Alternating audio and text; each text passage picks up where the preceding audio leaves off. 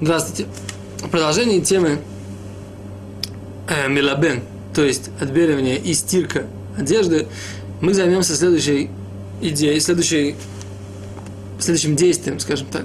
Это аджим или выжимание одежды. Э, сделаем небольшое введение и попробуем привести конкретный пример по нашей стандартной схеме. Итак, что такое выжимать, в принципе? Написано в Рамбаме следующая вещь, что это отжимать, это необходимое для стирки действие. То есть, говорит Рамбам, что в тот момент, когда человек отжимает, он нарушает запрет стирать, отбеливать одежду. В этой ситуации получается следующая вещь. Если же у нас одежда полностью чистая, как быть? Мы уже сказали, что стирка, э, замачивание запрещено даже в полностью чистой одежде. Теперь то же самое с э, аджимом. Аджим запрещен тоже, точно так же в полностью чистой одежде. Почему? Потому что в любом случае что-то, да, там очищается, что-то отбеливается и так далее и тому подобное. Как бы, так что происходит? Происходит следующая вещь. Когда человек стирает, например, даже стирает в воде, что, как происходит? Он берет, полощет, полощет, трет, трет, трет, потом ему нужно выжать, и тогда он смотрит, а, постиралось, не постиралось, а, посмотрел, да, стало белее. Потом еще раз опускает еще раз воду, еще раз трет, трет, трет, достает, отжимает, вода грязная сходит, он видит, опять же, побелело еще. То есть вот так вот этот отжим, он нужен для того, чтобы сошла грязная вода и был результат стирки, то, что называется, на лицо. Да? Потом это может быть нужно для того, чтобы это быстрее высохло, это уже другой вопрос. Да? Значит так, в этой ситуации мы принимаем Рамбама, который говорит, что человек, который отжимает одежду, он нарушает запрет стирать. Теперь так, если он, если он не стирает всю рубашку, ну понятно, мы уже говорили, что если он застирывает какое-то пятно, и потом на этой рубашке у него здесь пятно, но он хочет его застирать, потом отжать это пятно, то же самое, да?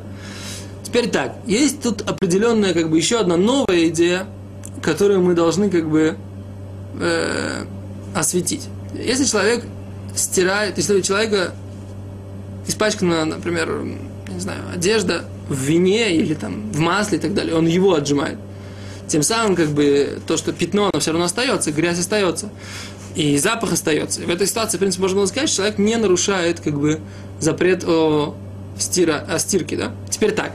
Если же мы говорим, что когда у него есть красное вино, и когда у него есть э, масло, например, оливковое, да, оно оставляет запах или цвет и так далее на, на одежде. А если у нас есть, например, э, белое вино. Можно сказать, что белое вино, оно да, то как бы может простирать немного как бы, эту тряпочку, в которой, или там эту рубашку, которая она, которой, э, в которой она запачкана. И поэтому, в принципе, принято мнение на Алоху, что белое вино тоже, в принципе, в нем его не отжимают и так далее и тому подобное. Но есть вот еще одна вещь, которая, в принципе, может быть и в случае, когда отжимается и масло, и красное вино и так далее. Что если в тот момент, когда человек отжимает э, одежду или какую-то ткань, он в этот момент разделяет, то есть мефарек, да, и нарушает запрет даш, молотить. Поясним, что мы имеем в виду. Э, в серии уроков, которые мы даем, запретом молотить э, занимался Равлиау Левин – и поэтому мы сделаем краткое введение в этот вопрос для того, чтобы как бы э, все как бы есть судот, все правила были от одного автора. Так вот, вкратце мы э, скажем так, что есть у нас запрет молотить зерно. Да? Если у нас есть э, колос, отделить от колоса зерна, это называется молодьба. Да? Теперь мы, когда, мы, когда человек молотит, то у него он делает это действие, как бы отделение непригодного, которое соединено с пригодным. Не как в бойрер, э, как мы говорили, отбор, когда мы выбираем, например, камешки и зерна, а, как, а, а мы отделяем вот этот колос, который является стеблем, на который выросло это зерно, от самого зерна. Теперь поэтому, когда нам, например, нужно выжать виноградный сок из винограда или выжать масло из э, маслины, то в этой ситуации у нас тоже, в принципе, происходит э, та же идея, как при молодьбе. Мы отделяем нужный нам сок от э, того как бы стебля, того места, в котором он вырос. То есть мы мифарким отделяем, разделяем мимакор гидуло, от места, где это росло. И поэтому э, выжимать соки, и выжим... это, в принципе, запрет Торы, называется мифарек, молотить. Подобен, это производный запрета молотить. Теперь так, если у нас происходит, например, выжимаем апельсиновый сок, если у нас принято, что все жмут апельсиновые, апельсины для сока, выжимают из них сок, то это тоже запрет Тора, возможно. Теперь, э, есть еще одна интересная вещь, что даже в тот момент, когда человек выжимает из одежды или из ткани тот же самый виноградный сок, который на нее пролился, мы говорим, что это тоже мифарек. Кто это говорит? Говорит так Рабейну там. Равьяков э, внук, внук Рабейну, внук Раши, Рабейну Там, который является одним из основных законодателей э, поколения решений, считал, что в такой ситуации, когда у нас ткань, э, в ней есть какая-то жидкость, человек, который выжимает и хочет получить эту жидкость из этой ткани, нарушает запрет мефарек. Да?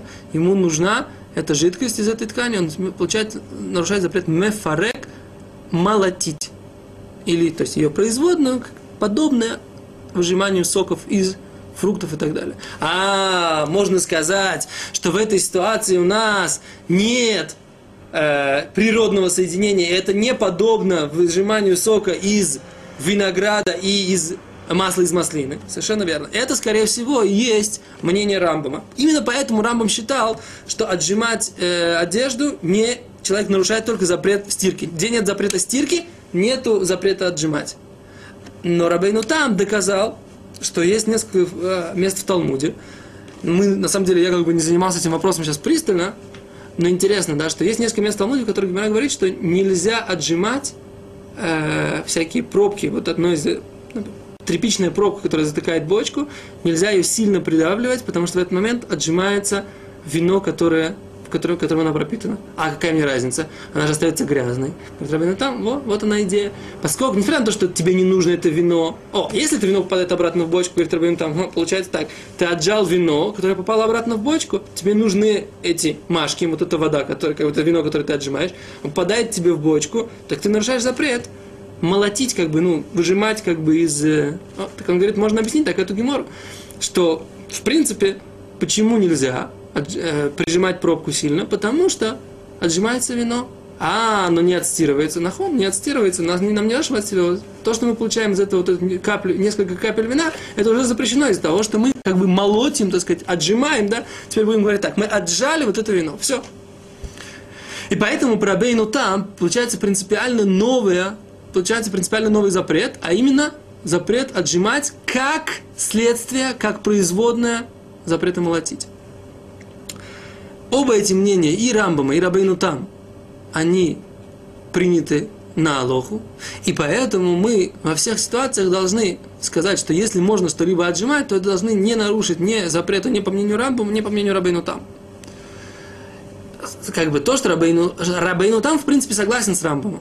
Рамбам, может быть, не согласен с Рабейну там, но, в принципе, мы говорим, что Рабейну там согласен с Рамбамом, что понятное дело, что когда человек отжимает и тем самым сходит грязная вода с одежды, в этой, в этой ситуации понятное дело, что есть запрет стирки, запрет отбеливать. Но, говорит Рабин, ну там, когда тебе нужна вода, которая выходит из этой, э, из этого, из этого куска ткани, который ты отжимаешь, то ты можешь нарушить еще один запрет, запрет отжимать как следствие, как производное запрета молотить. Это наш э, теоретический, как бы, теоретический ввод, который мы должны были сделать, введение, которое мы должны были сделать на эту тему для того, чтобы дальше рассматривать э, законы, которые, которые следуют из этого. Спасибо. До свидания.